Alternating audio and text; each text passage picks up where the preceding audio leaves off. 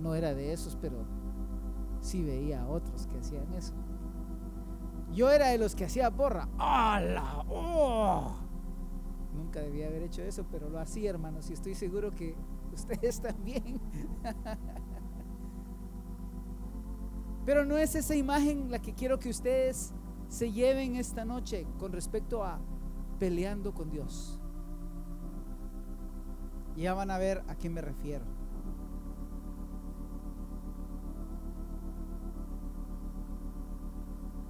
Hoy, en los días en los que estamos viviendo, es más que nunca urgente que estemos siendo hallados peleando con Dios. Ya vi algunos ojitos por ahí, como el emoji, ¿va? ¿Cómo así, hermano? Ya me van a entender. Quiero darles otro ejemplo para que vayan entendiendo a qué me refiero.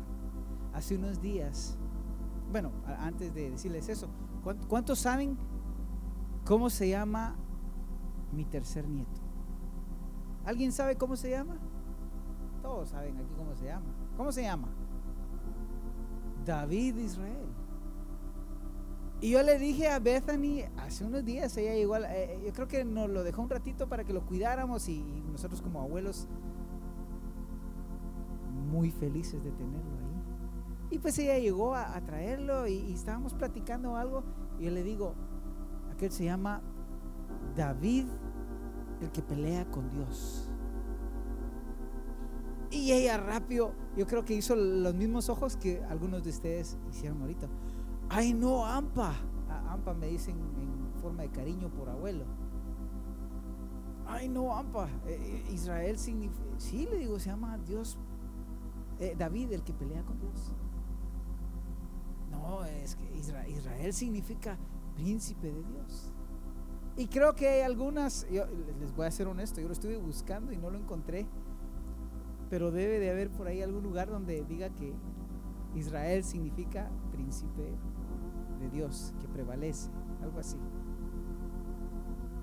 Pero yendo al Strongs y estudiando un poquito más esa palabra, tiene otro significado. ¿Cuántos aquí podrían decirme qué significa Israel? Sabemos que Israel es el pueblo escogido de Dios, sabemos que eh, Israel es la niña de sus ojos, Sabemos que Israel tiene un lugar especial en el corazón de Dios. Sabemos que las promesas han sido dadas a su pueblo. Pueblo que tú y yo podemos llegar a formar parte de. Porque ese es el misterio que de dos pueblos hizo uno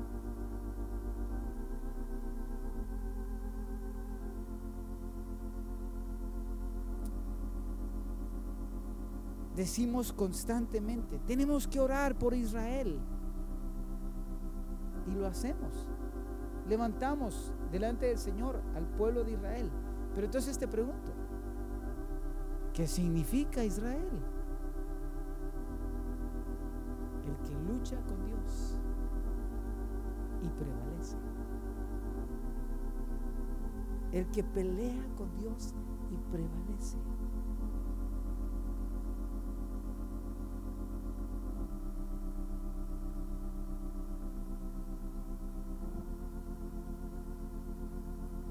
quiero que vayan conmigo a Génesis capítulo 32.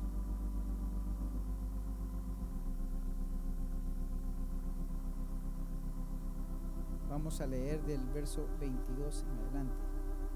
Porque necesitamos entender el contexto de dónde viene esto. Y lo hemos leído, ya lo, sabemos, eh, pasamos por la escritura por ahí y, bueno, ya, ya lo leímos, pero no nos detenemos a veces a leer lo que ahí dice. Leamos. Y se levantó aquella noche, hablando de Jacob. El contexto, unos versos antes, es que Jacob va a encontrarse con Esaú y empieza a dividir el campamento en grupos, recuerdan, y empieza a mandar los regalos. Pero en el 22 dice, y se levantó aquella noche, Jacob se levantó aquella noche y tomó sus dos mujeres y sus dos siervas y sus once hijos y pasó el vado de Jaboc. Los tomó pues e hizo pasar el arroyo a ellos y a todo lo que tenía.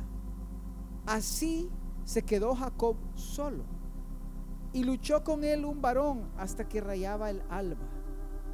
Y cuando el varón vio que no podía con él, tocó en el sitio del encaje de su muslo y se descoyuntó el muslo de Jacob mientras con él luchaba. Y dijo, déjame, porque raya el alba. Y Jacob le respondió, no te dejaré si no me bendices. Y el varón le dijo, ¿cuál es tu nombre? Y él respondió, Jacob.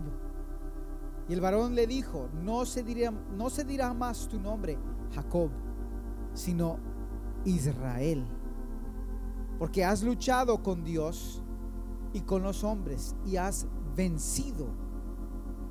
Entonces Jacob le preguntó y dijo, declárame ahora tu nombre. Y el varón respondió, ¿por qué me preguntas por mi nombre?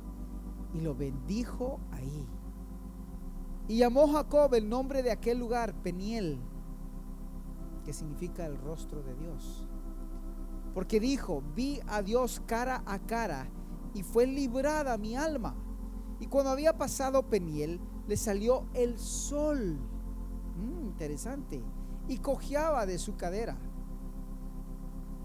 Por esto no comen los hijos de Israel hasta hoy día del tendón que se contrajo, el cual está en el encaje del muslo, porque tocó Jacob, tocó a Jacob en ese sitio de su muslo, en el tendón que se contrajo.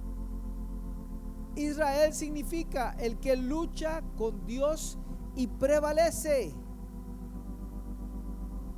El que lucha con Dios y prevalece. Por eso yo le decía a Bethany, David se llama David el que lucha con Dios. tal vez no terminé la frase. Y prevalece. Pero también necesitamos esta noche entender el significado de Jacob. Y lo hemos oído muchas veces. Suplantador, el que engaña, Jacob significa suplantador.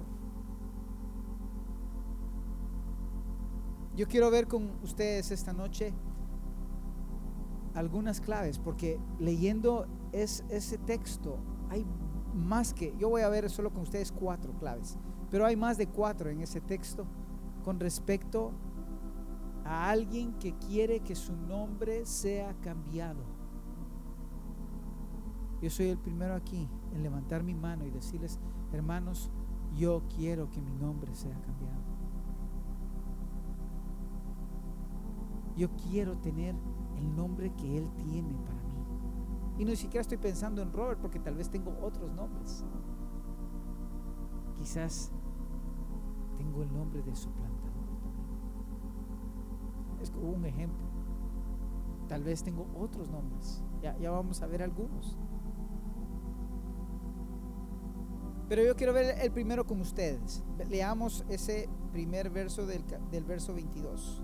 Dice, y se levantó aquella noche. Se levantó aquella noche. En tus noches más oscuras, en tu noche más oscura. Ese es el momento. ¿Por qué no dice la escritura? Y Jacob se levantó durante el día, o se levantó esa tarde, o en la mañana. Porque la Biblia usa muchas formas de, dividir el día. Con Abraham dice, estaba sentado Abraham en el calor del día. Que la Biblia no pone cosas solo por ponerlas. Aquí nos dice que en la noche, en su momento más oscuro, y, y vaya si no era oscuro, hermanos. Esaú venía con 400 buenos amigos y una gran sonrisa en su cara para darle la bienvenida a su hermano. Qué noche, hermanos. En la noche más oscura necesitamos poner nuestros ojos en el cielo, cielo hacia el único que puede sacarnos del hoyo, al único que puede cambiar nuestro nombre para el nombre que Él quiere darnos.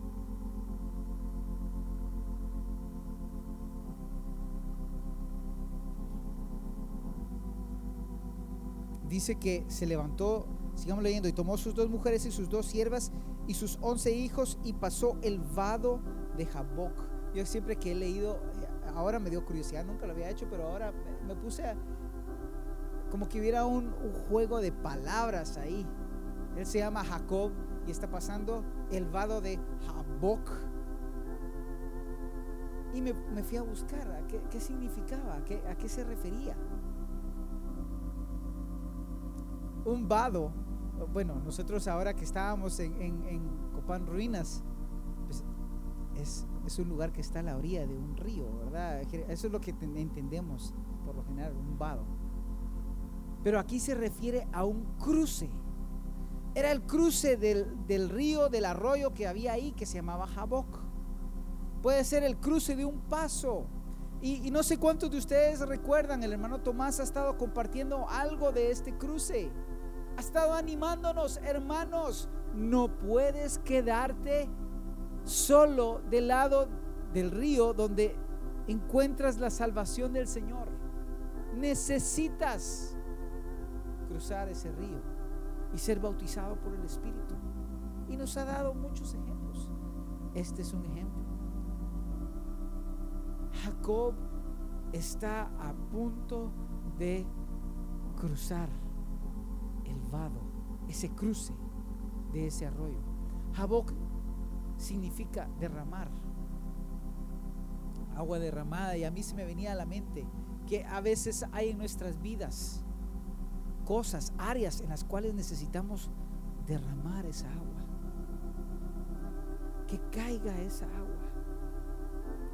Y es una lucha, hermanos. Es una lucha. Les voy a, les voy a poner ejemplos bíblicos de lo que estamos hablando aquí de en la noche más oscura.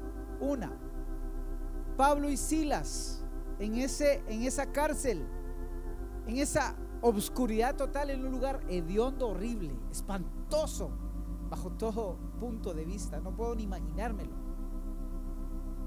Pero en esa noche oscura de sus vidas, ellos toman una decisión.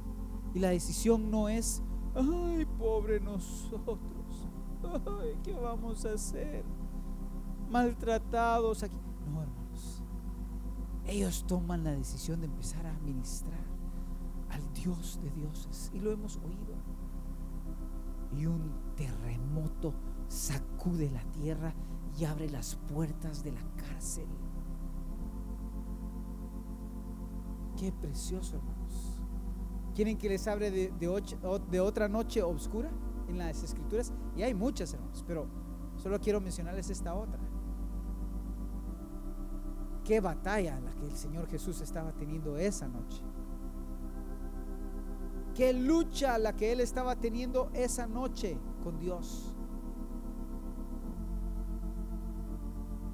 Él está ahí en el Getsemaní y dice que gotas de su sudor eran como gotas de sangre. Porque él estaba peleando una batalla, ¿saben de qué era? Porque esta es nuestra lucha, hermanos, con Dios. De voluntades. Hágase tu voluntad y no la mía. Pero si tengo que pasar por esta copa, estoy dispuesto a tomarla, Señor, por tu gracia.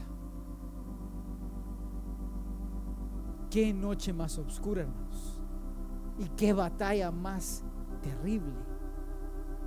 Y es la misma batalla que Dios está pidiendo que nosotros tengamos también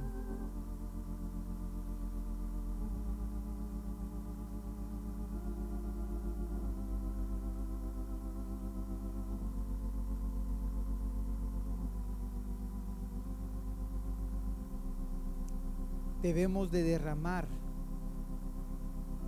esas aguas, esas cosas que no nos están ayudando, que no son la voluntad de Dios para nuestras vidas. Y estar dispuesto a decir, Señor, la entrego.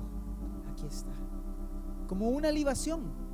¿Saben que cuando venían al altar y traían la libación era, era, el, era el vino, era era el líquido?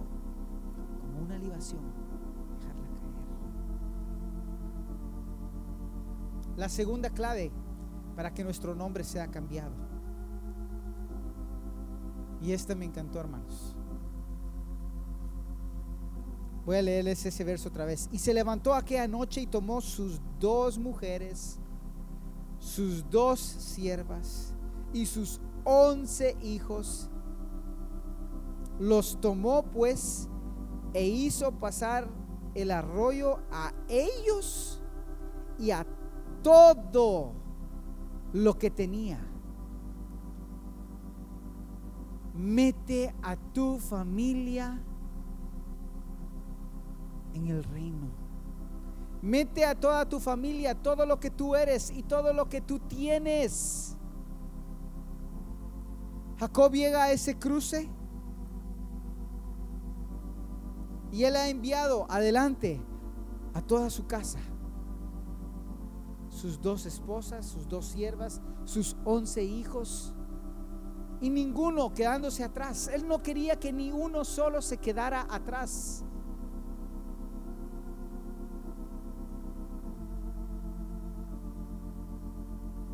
Vamos todos a cruzar. Hermanos, yo quiero animarlos.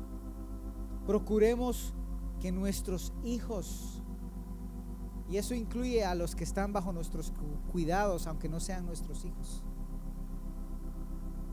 pero procuremos que ellos entren. Y no solo ellos, todo lo que nosotros somos como personas y todo lo que tenemos tiene que entrar en la bendición de Dios. Y esto no tiene nada que ver, hermanos, con traer a sus hijos cada domingo, con traer a sus hijos cada jueves, ir a la reunión de hogar cada martes. No tiene nada que ver con eso. Tiene más que ver con estar atentos de sus hijos, de sus nietos la hermana Meli constantemente, y nosotros lo hacíamos cuando nuestros hijos venían creciendo. ¿Te has encontrado con el Señor? ¿Has buscado la presencia del Señor? ¿Cuándo fue la última vez que tuviste un encuentro con Dios? Eso es lo que el Señor está buscando, con meterlos, que, que crucen el arroyo. No dejará ninguno atrás, hermanos. Y vuelvo y repito, no, no tiene nada que ver con estar trayéndolos aquí a la iglesia, a estas cuatro paredes, a este templo. esto es algo constante. ¿Cómo está tu vida, vida, hijo? ¿Cómo está tu vida, hija? Ellos necesitan tener encuentros personales, no tus encuentros, los encuentros de ellos.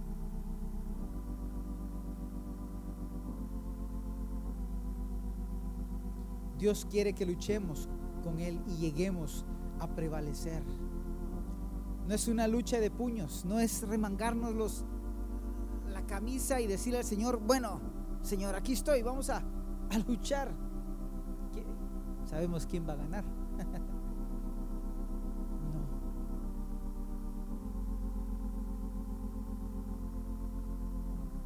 Es una lucha de doblegar nuestras voluntades de someternos a Él y dejar de hacer nuestra propia voluntad. ¿Cómo podemos pedirle a nuestros propios hijos que sometan sus voluntades a Dios si nosotros mismos no hemos sometido nuestras propias voluntades a Dios? ¿Cómo les vamos a pedir eso, hermanos? No va a pasar, no va a suceder, nos estamos autoengañando.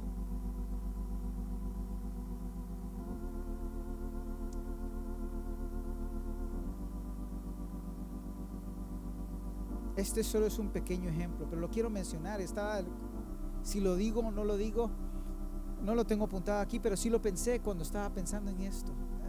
Dice que él pasó todo. Esposas, hijos, siervas, siervos. todos sus bienes. Un ejemplo de someter nuestras voluntades a Dios, hermanos. Es un ejemplo muy simple. Cuando tú recibes tu pago, tu quincena, ¿qué es lo primero que haces con tu cheque? Lo primerito. Pagar la luz, pagar los teléfonos, pagar el agua. ¿Qué es lo primero que haces? Lo primero que deberíamos de estar haciendo es pagando nuestros diezmos nuestras ofrendas. Eso es lo primerito.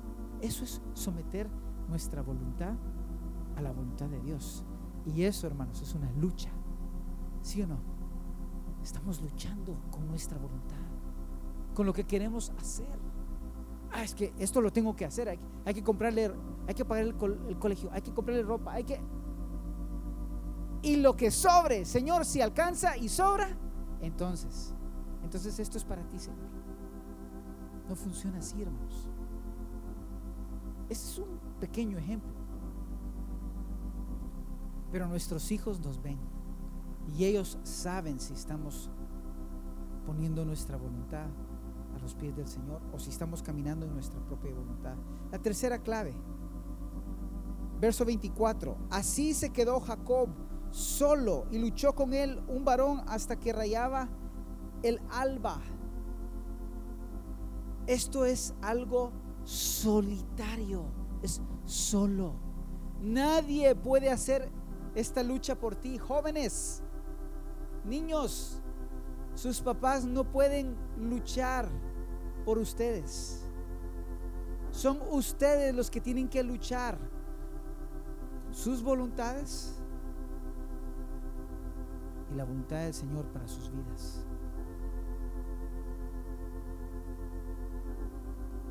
Esta es una decisión que solo tú puedes hacer. Y esa palabra no solo es para los jóvenes, es para cada uno de nosotros. Solo nosotros podemos tomar la decisión de someter nuestra voluntad. No hay pastor, no hay líder, no hay apóstol, no hay, llámalo lo que tú quieras llamarle. No hay profeta. Esto es tú y el Señor solamente.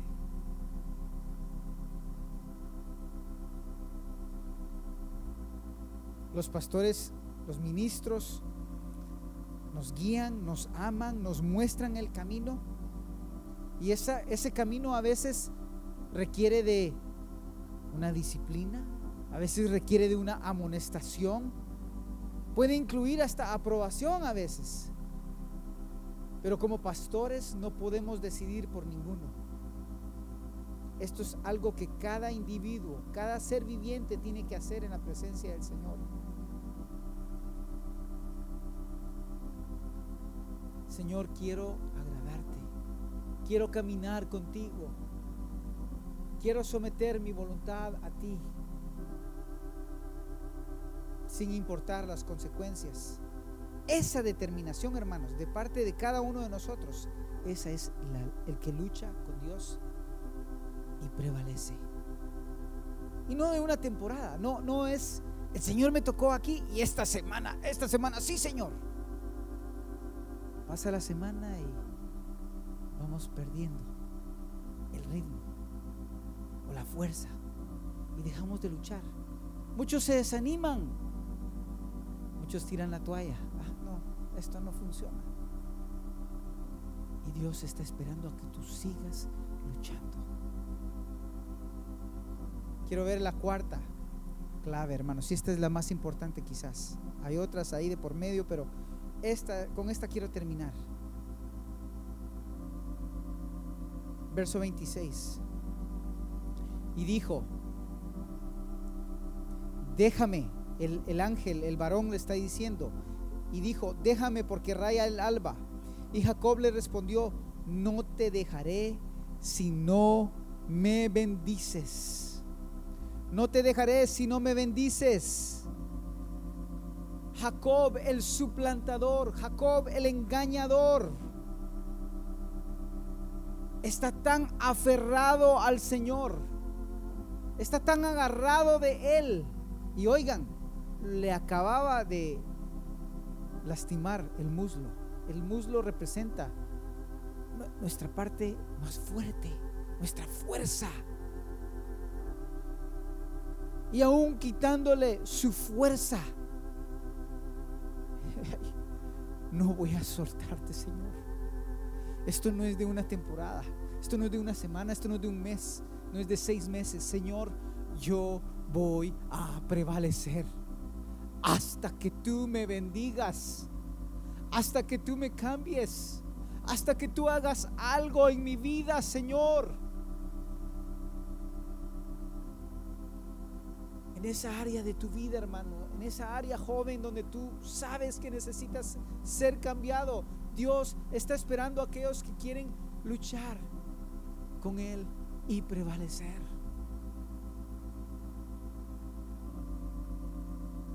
Creo que el jueves pasado el hermano Tommy nos compartió algo de esto.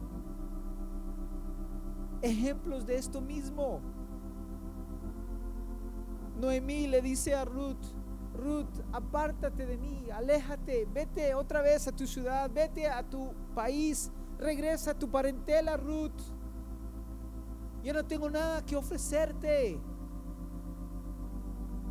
Y aunque tú me esperaras, a que yo tuviera un hijo, no, ya no, ya no estoy para eso. No va a suceder, no va a pasar. Hermanos, Ruth no tenía el libro de Ruth para saber qué es lo que iba a pasar después. Y eso me impresiona, ¿saben por qué? Porque tú y yo sí tenemos la Biblia y con, con este manual, con esta carta de amor, sabemos las formas, las maneras, conocemos cómo es Dios. Pero Ruth la moabita, la que no, que no esperaba tener ningún tipo de esperanza. Oh, qué mujer, hermanos. Qué mujer. No me ruegues que te deje. No me ruegues que te deje y me aparte de ti. porque donde quiera que tú fueres, iré yo y donde vivieres, viviré. Tu pueblo será mi pueblo, tu Dios será mi Dios. Qué determinación, hermanos. Qué mujer para estar peleando con Dios. Recuerden, no remangándose las mangas de la camisa, no. Viniendo delante del Señor, Señor, hasta que tú hagas algo qué herencia para esa mujer. Cómo termina sus días, su vida, dando a luz aquel que iba a seguir para el linaje de Cristo. De hecho, Cristo viene a través del linaje de ella. Dios va a dar la vida, va a dar a luz la vida de su Hijo a través de aquellos que luchan con Dios y prevalecen, que no están jugando a iglesia, que no están jugando a, estos momentáneos, estos, ah, en la iglesia yo voy a tener mi aureola puesta, pero fuera de la iglesia soy otra persona, cambio. hermano Tomás nos dio otro ejemplo, Elías y Eliseo. Eliseo, quédate aquí porque Jehová me ha enviado allá. ¿Qué le contesta Eliseo? Vive Jehová y vive tu alma que no te dejaré. Déjame, le decía el varón de Dios que luchaba con, con, con Jacob.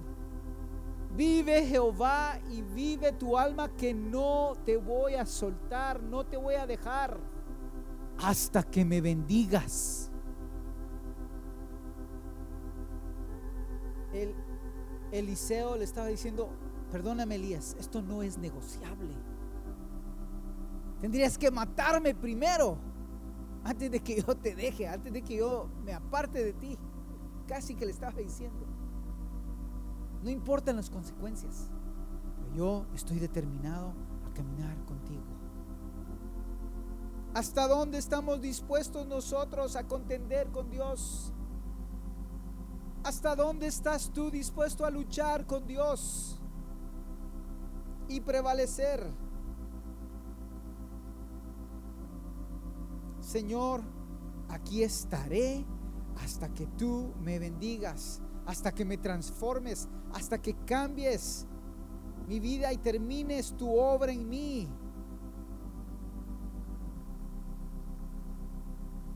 ¿Por qué haría Jacob semejante cosa? ¿Por qué diría semejante cosa?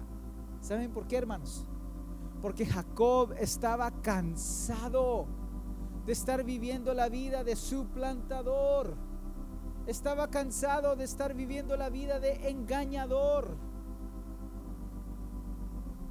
Engañó a su papá. Después fue engañado por su tío le cambió el, sueldo no sé cuántas veces, creo que diez veces.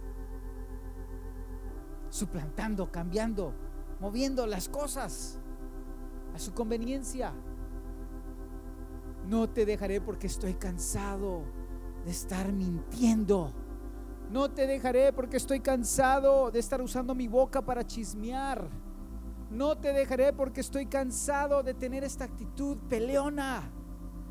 No te dejaré porque estoy cansado de vivir en rencor. No te dejaré porque estoy cansado de estar sembrando sin saña.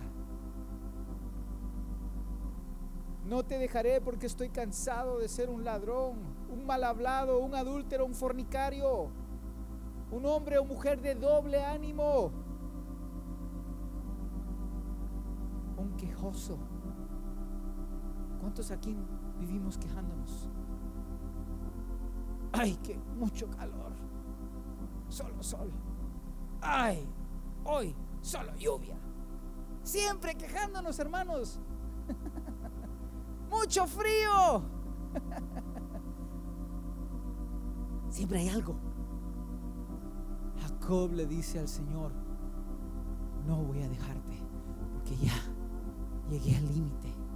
Ya no quiero seguir viviendo de esta forma. Cambia mi nombre, Señor. Cambia mi nombre. Qué glorioso, hermanos. Y él le dice, voy a cambiar tu nombre. Porque no me sueltas. Porque está rayando el alba, viene el, viene el amanecer. ¿Se recuerdan que hablamos de la noche oscura? Pero ahora viene el amanecer. Y es lindo, como dice ahí, leamos. Y dijo, déjame porque raya al alba. Y Jacob le respondió, no te dejaré si no me bendices. Y el varón le dijo, ¿cuál es tu nombre? Y él respondió, Jacob. No se dirá más tu nombre, Jacob, sino Israel, porque has luchado con Dios y con los hombres y has vencido, has prevalecido.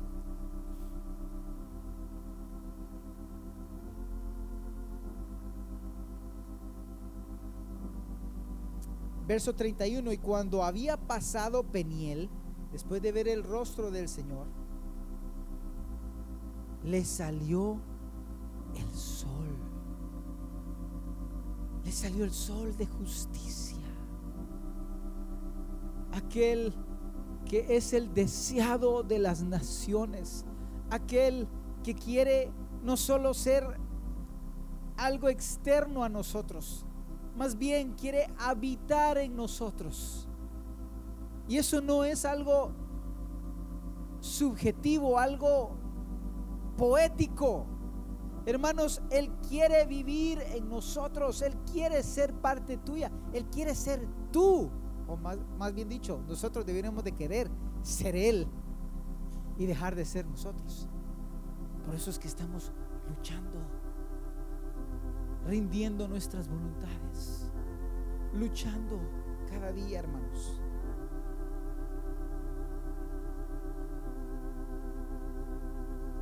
Llegará el tiempo, el momento en que el alba empiece a rayar. Viene el amanecer, hermanos. Viene la mañana. Viene el sol de justicia en nuestras vidas. ¿Cómo lo sé? Fácil. Jacob dio a luz a un José. José es un tipo de Cristo Jesús.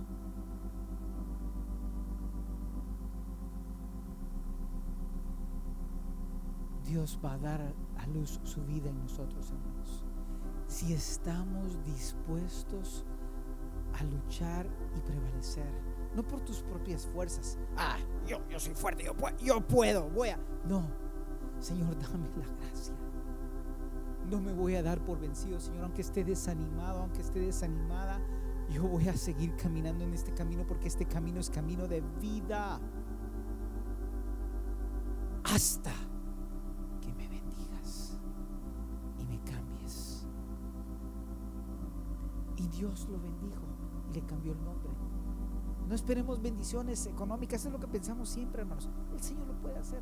Yo quiero la bendición de su vida en mí, de cambio, de transformación en mí. La vida de José es otra historia, de lucha, hermanos, de lucha. Solo para darles unos ejemplos. Vendido por sus hermanos a una tierra que él ni conocía. Fácilmente podría haberse amargado, pero no se amargó. Fue injustamente llevado a la cárcel. Pudo haberse amargado. Pasó un buen tiempo en esa cárcel igual como Ruth, sin saber lo que seguía diciendo Génesis. No sabía lo que seguía en su vida. Pero hermanos, qué lucha.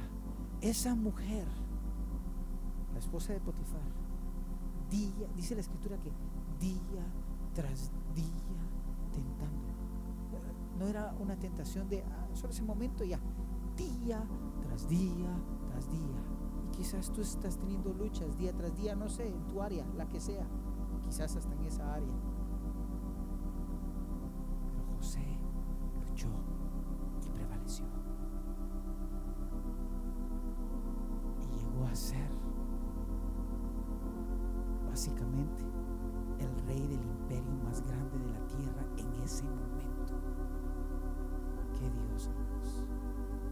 Pónganse de pie, hermanos.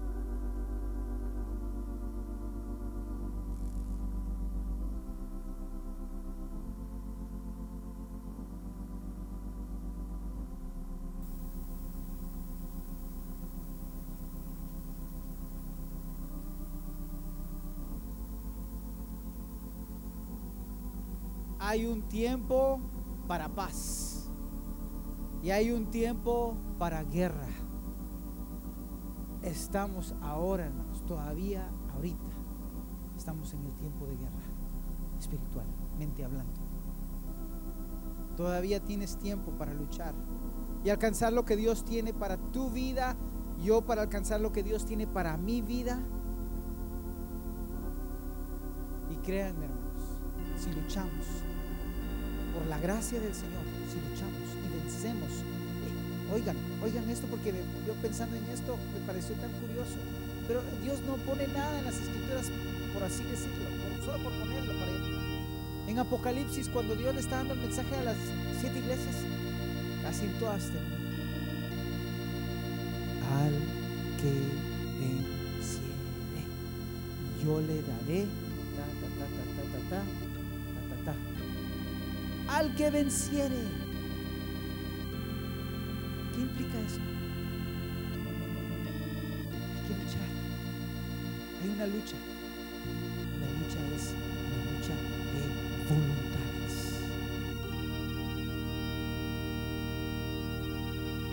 Que la voluntad del Señor